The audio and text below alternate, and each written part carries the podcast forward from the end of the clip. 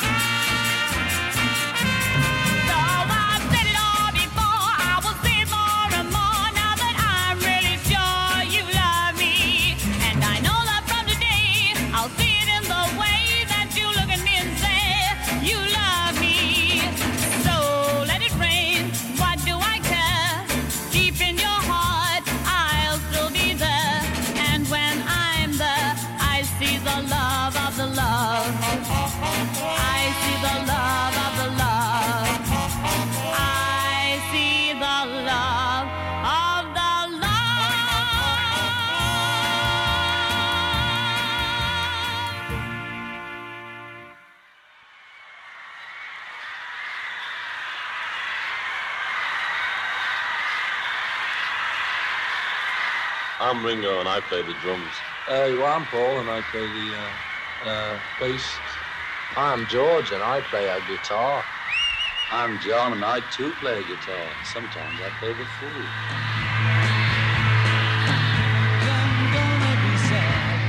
1 de enero de 1962. Los Beatles entran a un estudio del sello Decca en West Hampstead, al norte de Londres, para la primera de las audiciones que Brian Epstein, su devoto y apuesto manager, había conseguido al grupo, después de múltiples rechazos de las grandes discográficas presentes en el Reino Unido. La primera audición era para el sello Decca, después de que un ejecutivo de la corporación, Mike Smith, hubiera acudido al Cavern para ver en directo a la banda de Liverpool y quedara impresionado por la actuación y la energía de esos veinteañeros que habían vuelto recientemente de Hamburgo, cargados de experiencia y solvencia artística. Paul McCartney, George Harrison, Pete Best y John Lennon graban durante una hora, en total 15 canciones. Principalmente versiones de los temas de su repertorio en directo junto a tres composiciones propias. A pesar de que el resultado no es malo, queda por debajo del potencial que tenía ese grupo enérgico y purista. Suenan apagados y sin energía. Hacen cambios sobre la marcha durante la sesión. Brian Epstein estaba tan nervioso que transmite al grupo inseguridad y un mar de dudas sobre algo que dominaban perfectamente. Y 25 días más tarde reciben una carta con la decisión del sello. Los Beatles no son apropiados para Decca. Según indicaba literalmente en su escrito, los grupos de guitarras ya no están de actualidad y los Beatles no tienen futuro en el mundo del espectáculo. John Lennon fue el Beatle que peor encajó el fracaso y el que primero se propuso no desaprovechar la siguiente oportunidad. Los Beatles vuelven a Hamburgo para continuar con sus actuaciones en el top 10 y mientras están en la ciudad alemana, unos meses más tarde, reciben un telegrama de Brian que les indica he conseguido un contrato de grabación para Parlophone, filial del sello EMI. Primera fecha de grabación el próximo 6 de junio. Esa fecha, el 6 de junio de 1962, los Beatles entran por primera vez en un estudio de Londres, ubicado en el número 3 de la calle Abbey Road. Ese día comienza una nueva etapa en la vida de John Lennon y en la vida de los Beatles. Comienza un nuevo capítulo en la historia de la música.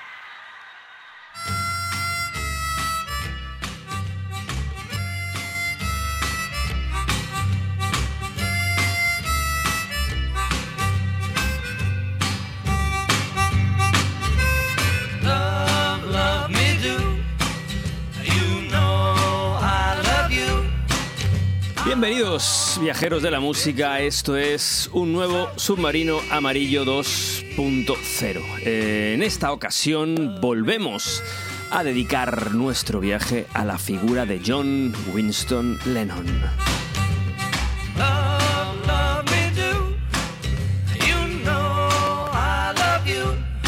Comenzamos nuestro segundo programa especial monográfico dedicado a John Lennon. Ya os hablamos en, la anterior referencia, en el anterior viaje de este submarino, de la infancia, de la juventud, de la adolescencia de John Lennon.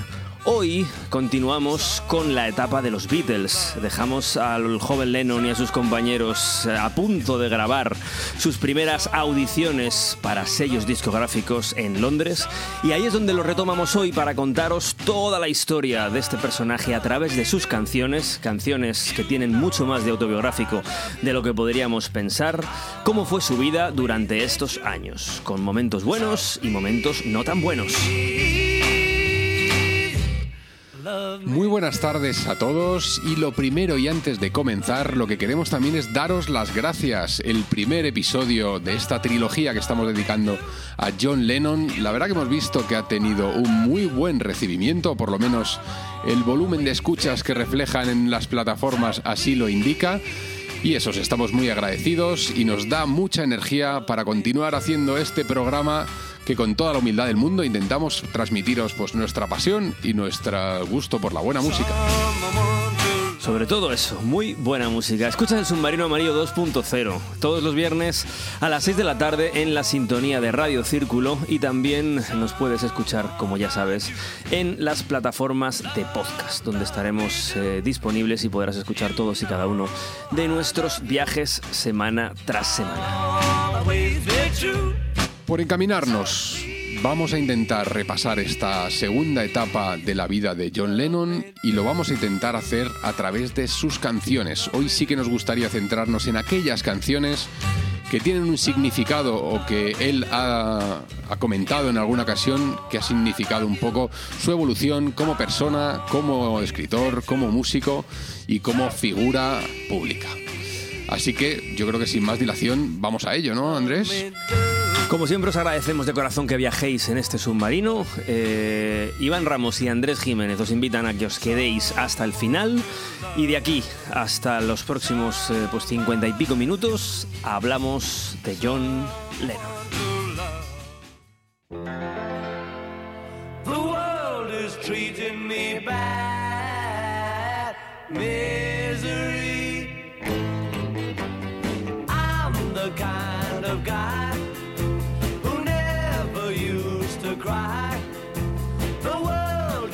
Pues los Beatles, después de ser rechazados por el sello Decca y de tener una audición con George Martin, el tipo más elegante de toda la industria de la música británica probablemente en ese momento, empiezan a grabar y graban eh, o le tienen la oportunidad de grabar sus primeras canciones. George Martin, eh, después de esa primera grabación que fue Love Me Do, les puso algunas condiciones, vio a chavales con energía, vio a unos Beatles con mucha capacidad, él creyó en ellos de manera instantánea como le pasó a Brian Epstein, pero sí que tiene algún que otro comentario que poder hacer al respecto y les pide a los Beatles que de hecho prescindan del que hasta ese momento había sido su batería. En esa primera audición de EMI en los estudios Abbey Road, George Martin ya anunció su disconformidad que Pete Best grabara las baterías. No tenía calidad suficiente para grabar en un estudio, era lo que argumentaba el productor y lo quería fuera de la formación.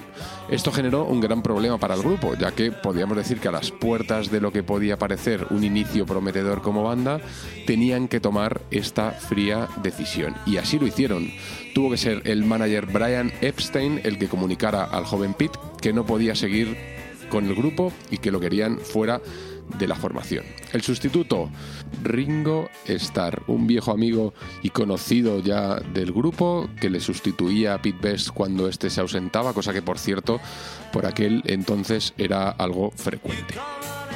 La verdad es que los Beatles tuvieron, digamos que no fueron los más elegantes del mundo en el despido de Pete Best, porque ni siquiera se atrevieron a decírselo al hombre directamente, sino que lo hicieron a través de Brian Epstein. Y de hecho, eh, Pete Best contaba con un buen elenco de seguidores en la ciudad, en Liverpool, que no se tomaron nada bien este despido. Hubo ciertas amenazas a los Beatles de, de cortarles la cabeza. Pero bueno, el hecho es que, como Iván comenta, George Martin vetó a Pete Best y así es como se forman los Beatles que conocemos hasta hoy en día, con Ringo Starr a la batería y con los Beatles eh, que conocemos hasta la fecha. George Harrison, Paul McCartney, Ringo Starr y un joven John Lennon, de 23 años, dispuestos a comerse el mundo. Cuando Love Me Do llevaba en las listas unas semanas, había alcanzado el puesto 17, un puesto bastante notable para ser una formación desconocida en el país, con una composición propia en vez de una versión que era lo que solían hacer los grupos que comenzaban. Eh, los Beatles vuelven al estudio con Ringo Starr y entran a grabar el que iba a ser su segundo single. Al finalizar la sesión de grabación de aquel día, George Martin entra a la sala 2 del estudio eh, de Abbey Road en, en Londres y les dice a los Beatles, señores, acaban ustedes de grabar su primer número uno.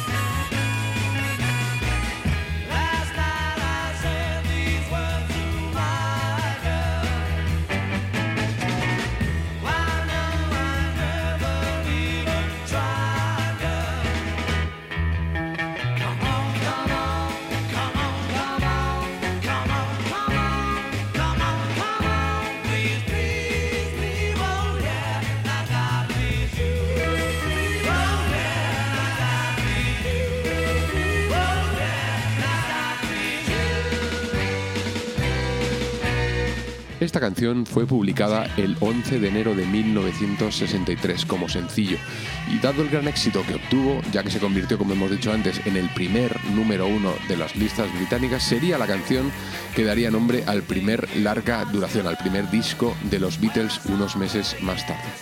La canción fue compuesta por John Lennon. Recordamos que Love Me Do, que fue el anterior sencillo, es una canción que estaba escrita principalmente por, por Paul McCartney.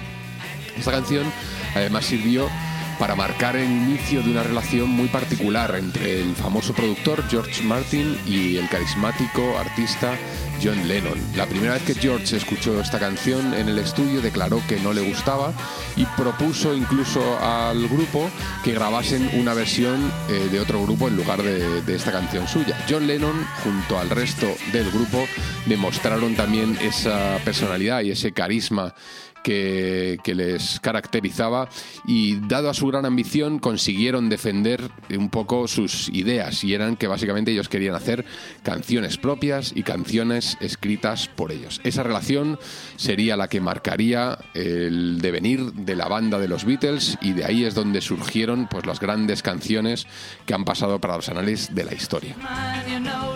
El día 2 de marzo de 1963, los Beatles obtienen su primer número uno en las listas británicas. Fecha para enmarcar en la historia del rock and roll, del pop y de la música reciente por todos aquellos que la amamos. Eh, a partir de ahí, como dice Iván, eh, comienza la historia de los Beatles. El primer álbum de los Beatles, el Please Please Me, se grabó en 13 horas. 13 horas eh, grabaron el disco completo de principio a fin. Un disco en el que ya empiezan a verse, bueno, pues algunas de las facetas en la composición de un joven Lennon que incluso todavía siendo joven y siendo inocente, empieza a contar cosas de su infancia y de su historia. Por ejemplo, cosas que le recordaban a su madre. Hay una canción que está inspirada en una de las frases que su madre le decía y un cuento que le leía cuando era pequeño. Do you want to know a secret?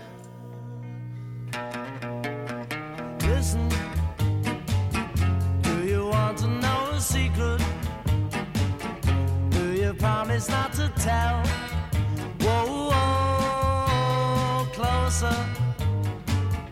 Let me whisper in your ear. Say the words you long to hear. I'm in love with you.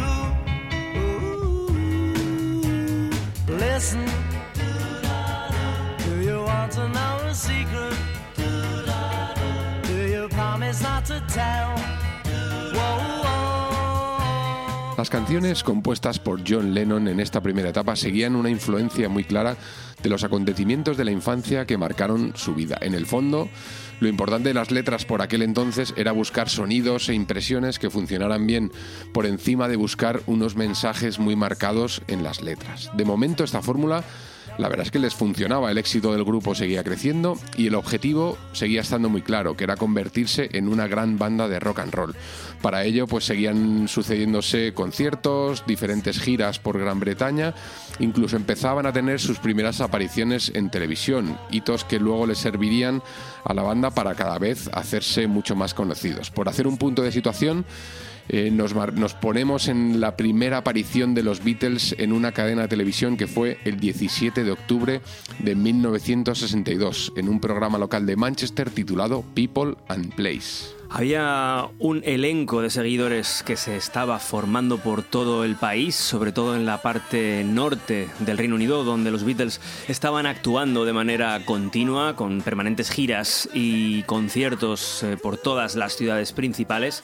Y a pesar de ello, a pesar de bueno, pues que había una cierta popularidad, como ya os decimos, eh, que se hablaba de ellos en todas partes, que estaban apareciendo en programas de televisión, la prensa especializada de Londres, que era un poco lo que marcaba en la época quién eh, triunfaba, quién pasaba el listón y quién no, no los acababa de tomar en serio. Brian Epstein estaba realmente preocupado y obsesionado con esto porque no conseguía que la prensa de Londres los considerase como una formación referente, pero todo cambia cuando Brian Epstein consigue que los Beatles actúen en uno de los shows más importantes de la televisión británica, el Saturday Night at the London Palladium. Ahí actúan los Beatles el 13 de octubre de 1963 y son vistos por 15 millones de personas. A partir de ese momento sí que el grupo salta por completo a la fama, empieza a estar en boca de todo el mundo y actúan incluso para la realeza británica en el show que se organizaba para toda la jet set del eh, Reino Unido. Ahí incluso la reina eh, Isabel II de Inglaterra está presente y ahí, de hecho se produce una de las anécdotas más conocidas de la historia de Lennon con los Beatles cuando se dirige al público y antes de empezar a tocar Twist and Shout les dice que los que estén sentados en los asientos más baratos pueden aplaudir y todos los demás simplemente haced sonar vuestras joyas.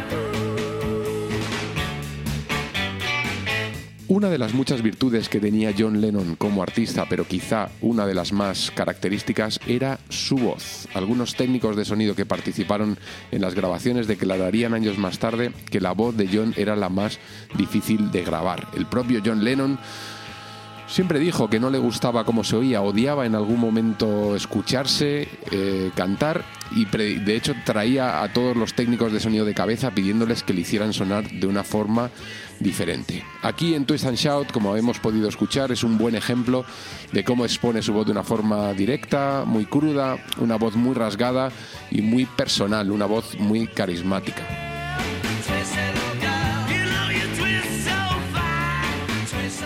Y así poco a poco la Beatlemanía empieza a hacerse grande. Eh, John Lennon, Paul McCartney escriben algunas de las canciones eh, más importantes que se habían escrito en años. Los Beatles están en la boca de todos, están en eh, Inglaterra, han dado el salto a Estados Unidos, están eh, en lo alto de las listas de medio mundo y en las portadas de los periódicos. Ya no solamente los musicales y especializados, sino los periódicos generales tenían a estos cuatro melenudos en su primera página. Lennon, a través de sus canciones, poco a poco va dando pistas de cómo estaba viviendo todo eso. De esos vamos a hablar en lo que continúa este viaje de este submarino amarillo 2.0 del día de hoy. Recordaros que sigues aquí en Radio Círculo y que seguimos hablando de John Lennon.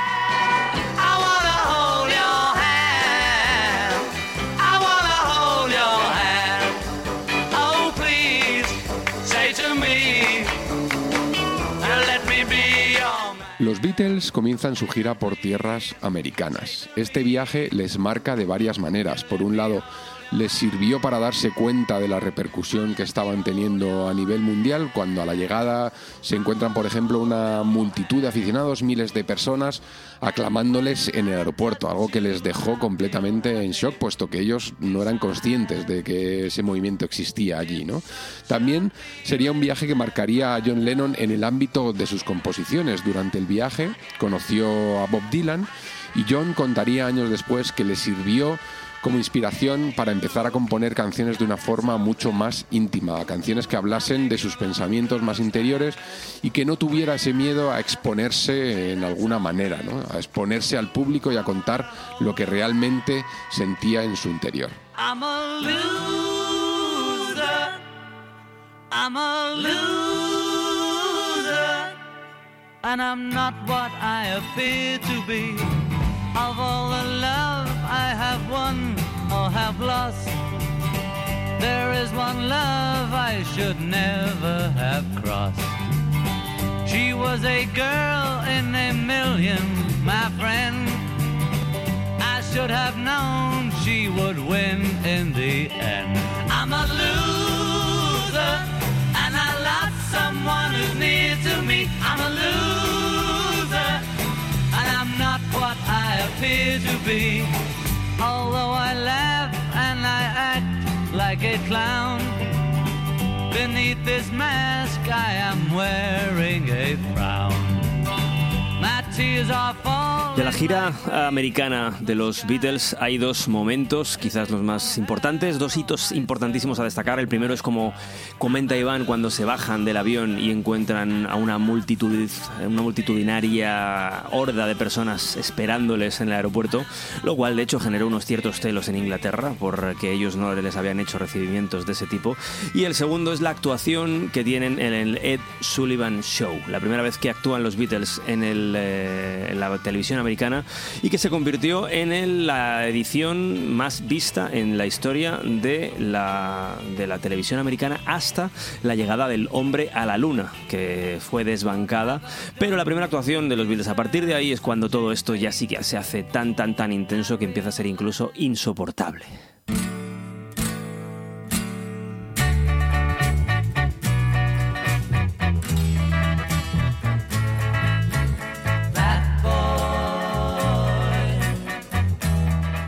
Otro de los acontecimientos que marcarían de alguna forma esta etapa de John Lennon era la relación que tuvo con su mujer, Cynthia Powell, su novia de la juventud, que fue testigo del gran éxito que estaba teniendo los cuatro de Liverpool, algo que obligó precisamente a que esta relación se tuviera que llegar a llevar de alguna forma en secreto, precisamente bajo la recomendación del propio manager de Brian Epstein. Se casaron, tuvieron un hijo, el primer hijo de John, Julian Lennon, y todo esto lo tuvieron que ocultar durante varios años por temor a que pudiera de alguna forma desestabilizar este gran éxito que se estaba creando bajo la figura de John y bajo la figura de los Beatles y precisamente también para proteger un poco la integridad del propio John o del propio o de la propia Cintia, puesto que este fenómeno también estaba causando un tremendo furor precisamente sobre el target femenino. Just La Beatlemanía tuvo efectos secundarios en todos, tanto en los propios Beatles como en las figuras de sus vidas eh, privadas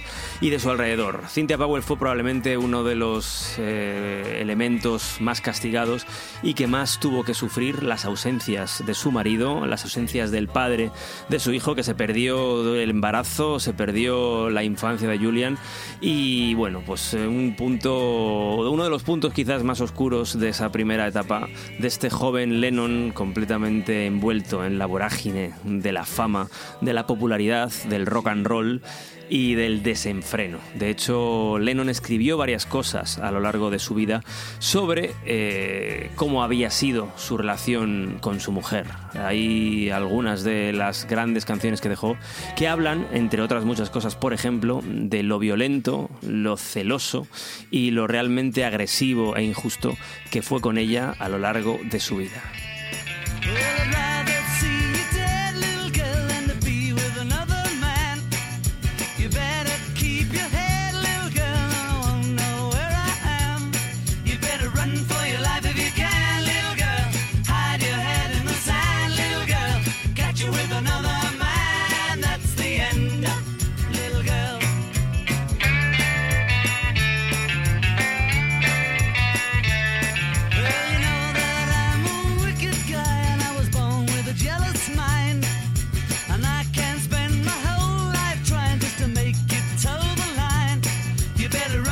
Run for Your Life, una canción que viene incluida en el disco, en el disco Rubber Soul y con un mensaje que por aquel entonces eh, generó un gran revuelo. Como comentaba Andrés, un mensaje muy crítico y que refleja un poco esa, eh, esos celos que le, que le que le invadían a John Lennon a lo largo de toda su vida y que en ocasiones se traducían en, en temas, en situaciones muy violentas. Como dice la canción, como versa la canción en, algún, en alguna de las partes, que dice, preferiría verte muerta antes que con otro hombre, muchacha. Una canción, insisto, muy peculiar, que incluso el propio John Lennon en- posteriormente en algunas entrevistas dijo una era, que era una canción que, que odiaba haber escrito, pero que le sirvió para seguir evolucionando y madurando como músico, transmitiendo esas sensaciones que por aquel entonces ya enfrentaban a esa personalidad tan carismática, pero en ocasiones también con un lado muy oscuro. Y lo curioso es que a pesar de esta personalidad celosa y de esta sensación de, de- posesión que tenía respecto a Cynthia, el propio Lennon eh, a lo largo de toda su vida y su matrimonio la engañó en innumerables ocasiones. En alguna entrevista Lennon comentó que no era capaz de recordar con el número de mujeres con las que se habría podido acostar durante toda su época de los Beatles. De hecho, incluso se lo llegó a contar, a cantar a Cynthia en alguna de las canciones que publicaron los Beatles.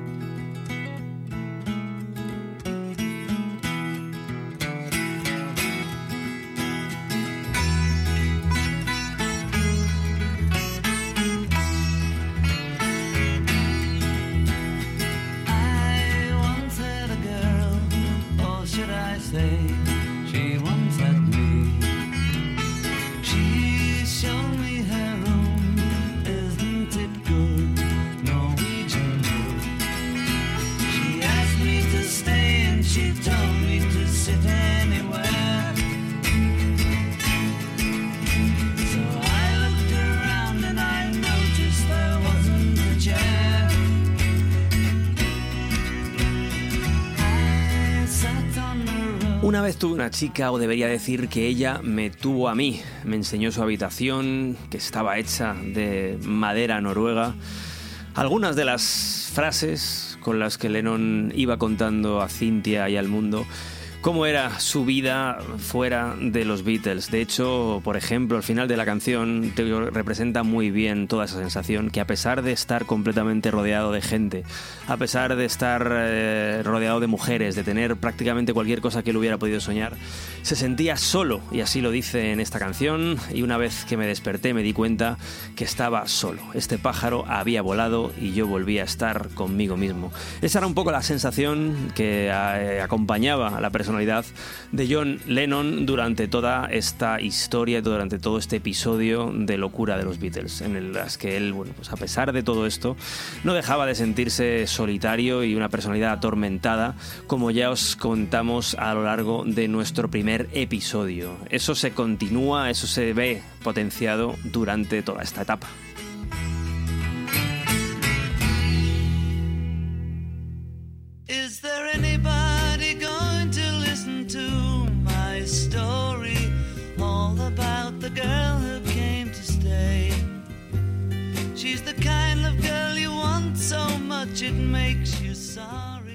Y así transcurría la vida de John Lennon. Por un lado, el éxito musical de la formación de los Beatles que empezaba a generarse, eh, como hemos dicho, en un fenómeno completamente mundial.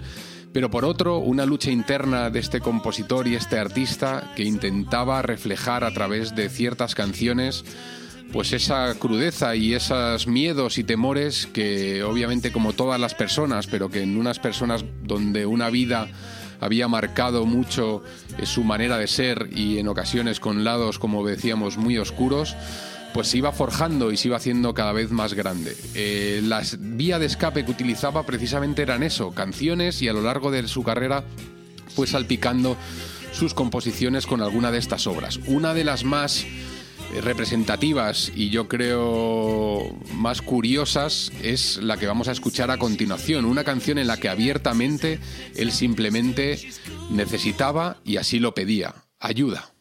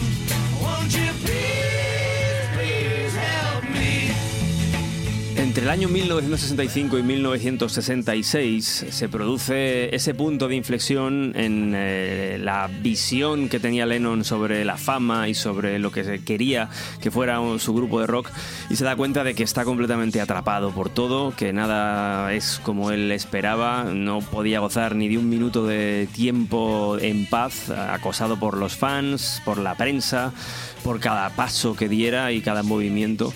De hecho, se empiezan a producir también las primeras reacciones adversas respecto a los Beatles en el mundo. Por ejemplo, cuando empiezan a recibir amenazas de muerte en Japón después de un concierto que dieron en el Budokan, en ese centro sagrado para los japoneses y para la cultura del sumo japonesa, eh, hubo un cierto sector que no se vio muy identificado con aquello y empezó a amenazar a los Beatles. O incluso cuando en Estados Unidos hay una auténtica campaña contra el grupo a raíz de unas declaraciones un tanto tergiversadas de John Lennon en las que afirmó que eran más famosos que Jesucristo. Este acontecimiento tiene lugar en 1966, tras una entrevista que concede John Lennon a un diario de Londres, el London Evening Standard, donde pone en contexto que en el país de Reino Unido precisamente ellos estaban generando una fama sin precedentes y que incluso podían ser más relevantes para cierto público más joven que el propio Jesucristo. Esas palabras sacadas de contexto, incluso en el propio Reino Unido tampoco tuvieron una gran incidencia, pero cuando unos meses más tarde una revista americana recrea y redita esa entrevista, genera un auténtico revuelo en el país estadounidense. Todo el lado cristiano se siente muy ofendido puesto que un chaval rockero con unas pintas un poco extravagantes eh, se hace comparar con el propio Jesucristo, empieza a generar un movimiento donde todos, incluso ciertas iglesias y movimientos católicos, llaman al boicot a la banda inglesa. Incluso se generan eh, grandes movilizaciones donde la gente empieza a quemar los propios discos de los Beatles. En esa gira que tenían que hacer los Beatles fueron recibidos con una gran violencia, animadversión, invitándoles a irse del país. Y generó un gran revuelo y empezaron a notarse ciertas debilidades en lo que era hasta entonces un camino, como decíamos, de rosas. Hay incluso una anécdota curiosa que de estos fundamentalistas cristianos que adoraban a los Beatles y que empezaron a quemar discos, había una persona que os sonará, se llamaba Mark David Chapman.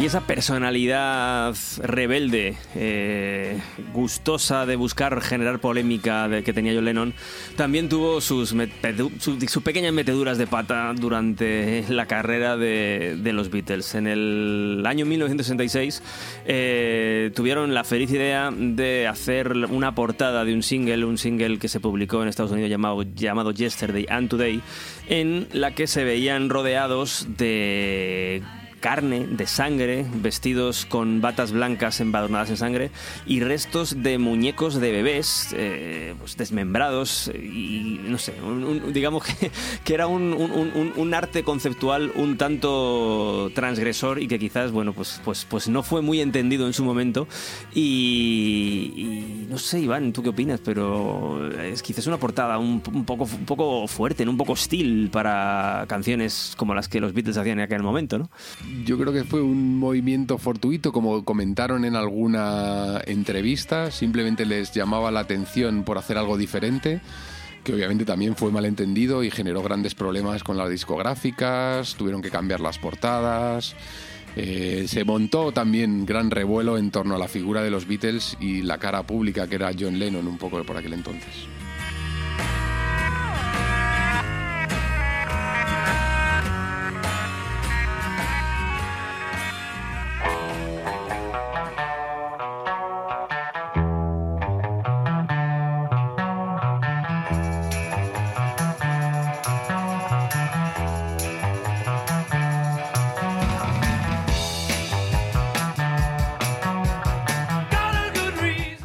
Estas polémicas no hacían más que agudizar algunos de los problemas a los que se, se enfrentaban los Beatles de forma interna. Estas giras interminables, viajes a Estados Unidos, giras por diferentes países.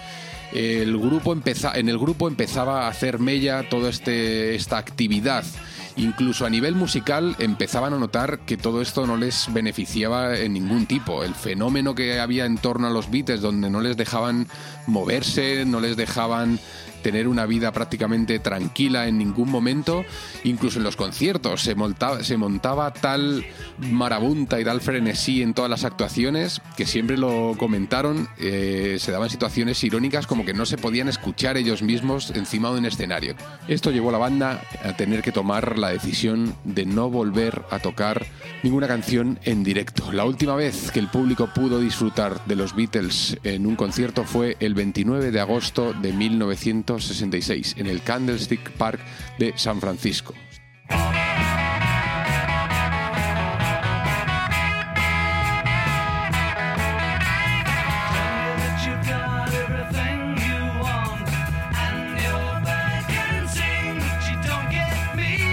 Y el golpe definitivo a esta personalidad eh, errática y necesitada de personas y de cariño que tenía Lennon lo dio el eh, momento en el que Brian Epstein, el manager de los Beatles, el hombre que había llevado las finanzas del grupo inicialmente, pero muchísimo más alrededor de ellos, el que los convirtió en lo que fueron y el que les acompañó a lo largo de todo el camino, fallecía en Londres por una sobredosis de somníferos mezclada con alcohol. La vida de Brian había sido, bueno, pues paralela a los Beatles, una relación muy especial con Lennon y fue el golpe definitivo para su atormentada personalidad. De hecho, este incidente marcó probablemente el fin de los Beatles de una manera o de otra. A partir de este instante tuvieron que empezar a ocuparse de cosas que habían estado en un segundo plano para ellos. Eso era algo que Brian llevaba y Brian se ocupaba.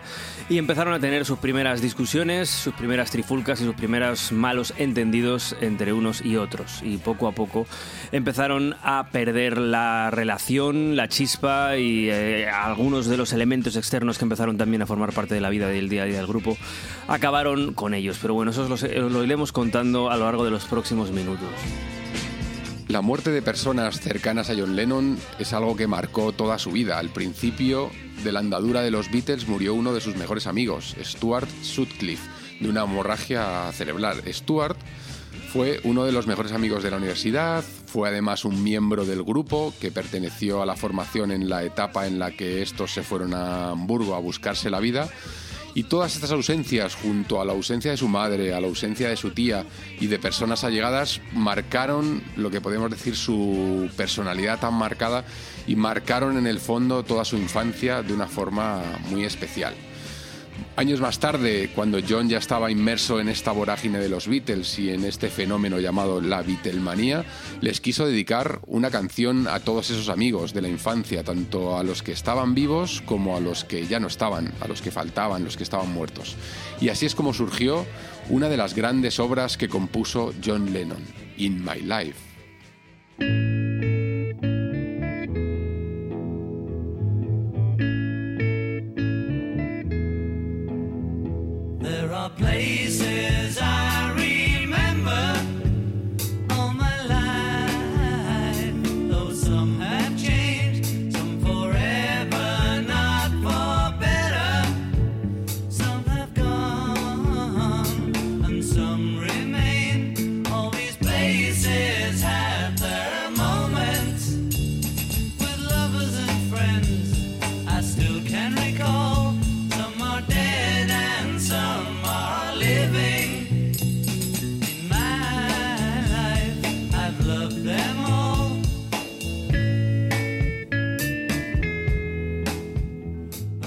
Continuar un poco con la andadura de este grupo y de la parte más musical del conjunto de los Beatles, por ponernos en situación, estamos en el punto en el que volvían de la gira de Estados Unidos y esa gira les generó bastantes problemas a nivel personal y a nivel del grupo en general y decidieron no volver a actuar o a realizar ningún concierto, ninguna actuación más en directo. Esto además supuso musicalmente algo, un hito muy concreto para la banda, y es que por un lado se podían volcar más en la faceta de componer canciones y en intentar generar más música, que era lo que en el fondo ellos pensaban que les gustaba más, después de mucho desgaste con las giras, y por otro lado era un momento en el que podrían precisamente experimentar más con la música al no tener que concebir esas canciones para interpretarlas en directo. Esto hizo que los Beatles explotaran de alguna forma a nivel creativo y a nivel experimental, probando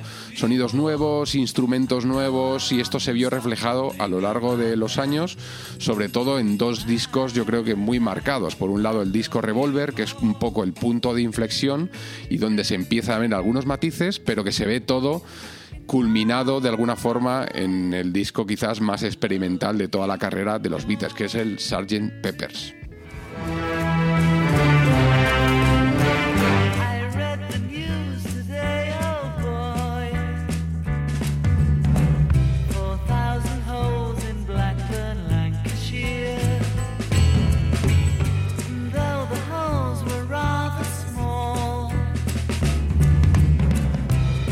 Un punto en el que la música de los Beatles era demasiado compleja para llevarla al directo. Ellos er- fueron conscientes y decidieron aprovechar su talento y focalizarse en las grabaciones de sus discos. Y coincidiendo con el culmen probablemente musical, el, el culmen eh, compositivo y artístico del grupo, también eh, coincidía probablemente en los momentos más quizás duros y decadentes de la vida de Lennon en, eh, en, eh, la formación. Teniendo en cuenta y con el punto que os comentamos de la muerte de Brian, a partir de ahí él empieza a tener un uso demasiado continuado y habitual de las drogas y el alcohol, empieza a ser un consumidor compulsivo de LSD y de heroína y eso también se transmite en algunas de sus canciones, con momentos oscuros, con algunas de los, de los, de los gritos que él mismo era capaz de dar a través de su música y en la que mostraba su desesperación, su, su falta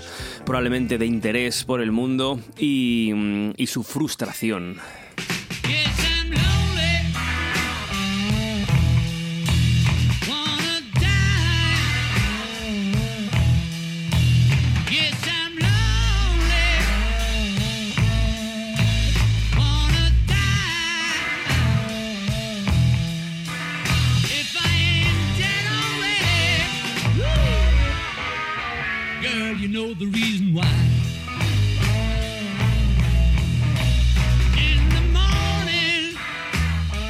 Y en este momento de explosión creativa y experimental se junta que la situación a nivel grupo no pasa por el mejor momento ni muchísimo menos. De hecho, cada uno intenta empezar a componer y a experimentar musicalmente por su lado.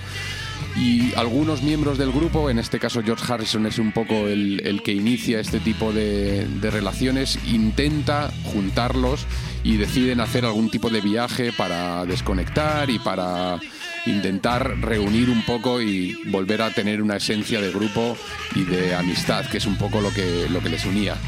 Tienen varios viajes a la India precisamente, donde intentan buscar un concepto mucho más espiritual, donde además vinculado a este mundo experimental musical les llenan de una serie de elementos internos que les hacen pensar mucho las cosas. Para John Lennon precisamente también es un momento muy importante en su vida, junto a todo este coqueteo de las drogas y el mundo espiritual le empieza a ver algo interesante en el concepto del pacifismo, la espiritualidad, la meditación, etcétera, etcétera. Algo que marcaría precisamente la última etapa de la vida de John Lennon.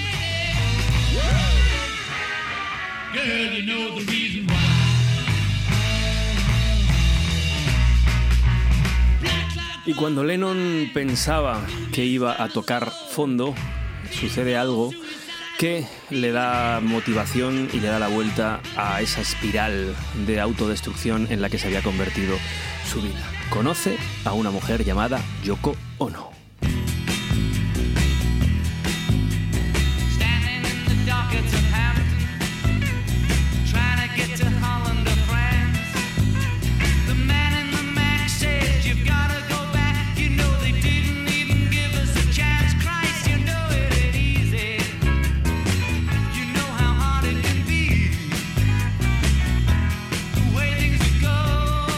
Lennon había conocido a Yoko unos meses antes. Ella era una artista japonesa. eh, habían invitado a Lennon a una de sus exposiciones y a partir de ese momento habían empezado a establecer una relación de amistad, aunque ella estaba ci- ciertamente un poco obsesionada con el músico. A partir de ese momento las cosas empiezan a transformarse y llega un momento en el que Lennon se ve completamente eh, envuelto en una relación mucho más intensa de cualquier cosa que hubiera conocido hasta ese momento. Se olvida por completo de su mujer Cynthia, se olvida de su hijo, se olvida de los Beatles y Yoko se convierte en eh, su todo, su vida. Eh, se pasa con ella el 100% del tiempo y absolutamente todo lo que hace está impregnado de esta pequeña mujer japonesa con muchísima personalidad y también, eh, bueno, pues con una influencia brutal tanto en el Lennon artístico como en el Lennon persona. Muchos tacharon a Yoko Ono de una mujer perversa que llegó a lavar el cerebro a John Lennon y que fue la causante de la separación de los Beatles. La realidad es que es verdad que la relación entre los cuatro de Liverpool por aquel entonces ya estaba muy resquebrajada. Pero sí que es verdad que ese carácter tan posesivo y el hecho de estar siempre juntos, entrometiéndose incluso en los momentos donde el grupo se llegaba a juntar, pues fue también un poco la gota que colmó el vaso junto a otra serie de situaciones. En 1968 la pareja además eh, editó el controvertido álbum Two Virgins, donde aparecían en la portada posando los dos completamente desnudos, cosa que no sentó muy bien a algunos integrantes de- del grupo de los Beatles. Se llegaron a casar, eh, empezaban a hacer un poco, como decía Andrés, esa vida en solitario, aparte de la propia formación. El hecho de estar incluso en las sesiones de grabación metidas eh, causó grandes enfrentamientos con su amigo Paul. Y un poco esas situaciones fueron las que llevaron en algún momento a que todo pintaba bastante feo para seguir continuando con el mundo y con la carrera que habían eh, construido los cuatro de Liverpool.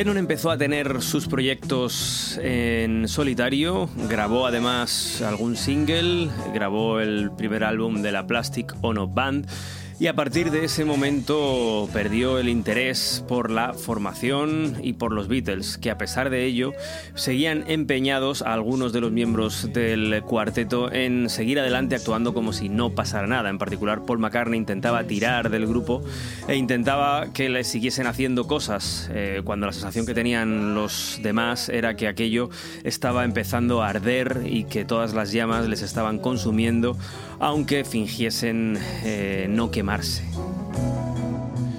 Y todas estas divergencias que cada vez eran más palpables en el grupo se veían reflejadas en el trabajo que estaban elaborando. Estamos en 1969 y es el momento en el que se meten a grabar uno de sus últimos discos, Let It Be. Ya es premonitorio que en la portada de este álbum que se publicó unos años más tarde, porque precisamente se quedó metido en un cajón durante bastante tiempo. En la portada ya no aparecen el conjunto de los cuatro juntos, sino que aparecen fotos individuales.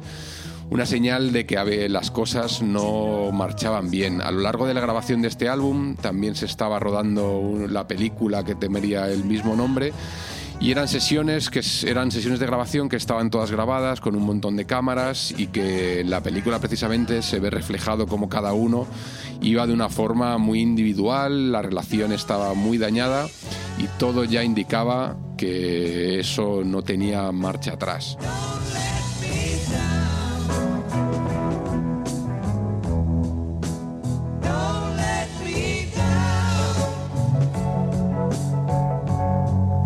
Final de este, esta sesión de grabación de Let It Be, tuvo algún momento álgido, un momento que pasará a los anales de la historia como una de las imágenes más emblemáticas, pues prácticamente del grupo. En un momento de inspiración, mientras están en, la en las oficinas de Apple en Londres, deciden subirse a la azotea del edificio e interpretar unas cuantas canciones con las cámaras que les iban a estar grabando.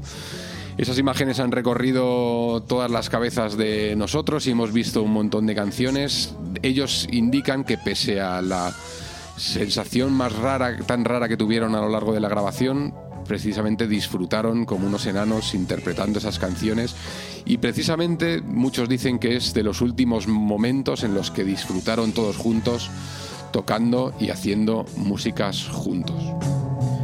Fue como una especie de oasis en el desierto, en- todo este mundo de autodestrucción en la que se habían eh, vi- visto en- envueltos los Beatles y que tendría también su continuidad con la grabación de Abbey Road. A pesar de que el grupo estaba con eh, una fecha completamente marcada de caducidad y todos sabían que era cuestión de tiempo que aquello acabase de explotar, grabaron el que es para muchos el mejor disco del grupo, con alguna de las mejores canciones que han escrito tanto Paul McCartney como George Harrison y como John Lennon, dejando algunos de sus eh, más memorables momentos musicales en toda su carrera.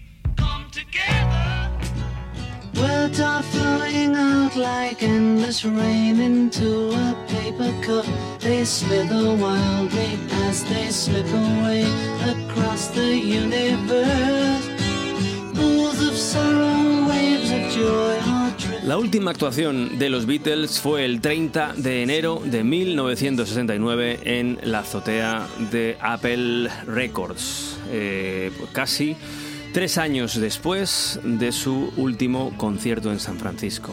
La última vez que los Beatles entran juntos a un estudio de grabación es el 20 de agosto de 1969 en una de las sesiones del álbum Abbey Road. Y la última fecha en la que los Beatles permanecieron oficialmente juntos fue el 9 de abril de 1970. Ese día Paul McCartney presentaba un disco en solitario y sorprendiendo absolutamente a todos, incluso los propios compañeros del grupo, anunció en una entrevista que no se iban a volver a juntar, que los Beatles no iban a permanecer más tiempo juntos y no iban a componer ninguna canción más. Estas declaraciones sorprendieron al propio George, al propio Ringo, pero sobre todo a Lennon, que ya venían de una relación muy complicada y donde esa situación ya fue irreversible. Algún tiempo después, el propio Paul McCartney dijo que él no pensaba que esa declaración podría significar el fin definitivo, pero así lo fue. El propio Relaciones Públicas de la compañía Apple eh, al día siguiente mandó un comunicado de prensa que decía esto. Llegó la primavera y Leeds juega con Chester mañana. Y Ringo, John, George y Paul están vivos, bien y viviendo en paz. El mundo aún está girando, nosotros también y ustedes también. Cuando la rotación se detenga, será el tiempo para preocuparse, no antes.